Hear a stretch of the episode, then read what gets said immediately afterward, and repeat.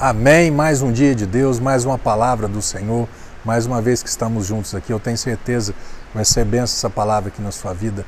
Quando Pedro escreveu uma das suas cartas, aliás, essa daqui é a primeira, capítulo 2, verso 6, ele disse assim: Portanto, porquanto, assim está registrado na Escritura: Eis que põe em Sião uma pedra angular, escolhida e preciosa, e aquele que nela deposita sua confiança jamais será envergonhado ou abalado. Eu gosto muito desse texto aqui.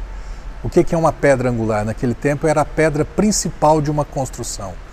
Quatro ângulos retos, perfeitamente quadrada ou retangular, e a partir daquela pedra iniciava-se a construção, para que né, as paredes ali, os muros, fossem perfeitamente alinhados. Da mesma forma, Jesus veio para alinhar a minha vida, para que a partir dele a minha vida fosse edificada, fosse construída.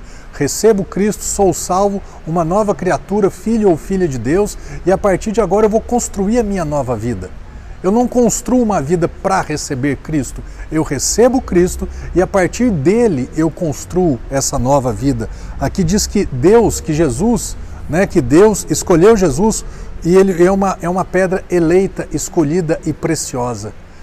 Que você também né, venhamos eleger Jesus, venhamos escolher Jesus, que Jesus seja precioso nas nossas vidas e termina dizendo que quando nós estabelecemos a nossa confiança nele, nós jamais seremos envergonhados. Existirá um dia em que tudo fará sentido. No último dia seu e meu nessa terra, ou no arrebatamento da igreja, nós não seremos envergonhados. Talvez aqui nessa terra você e eu não sejamos aquilo que gostaríamos que, de ser, não tenhamos tudo aquilo que gostaríamos de ter, mas no final de tudo, tudo fará sentido e nós de maneira alguma seremos envergonhados. Mantenha sua confiança em Jesus.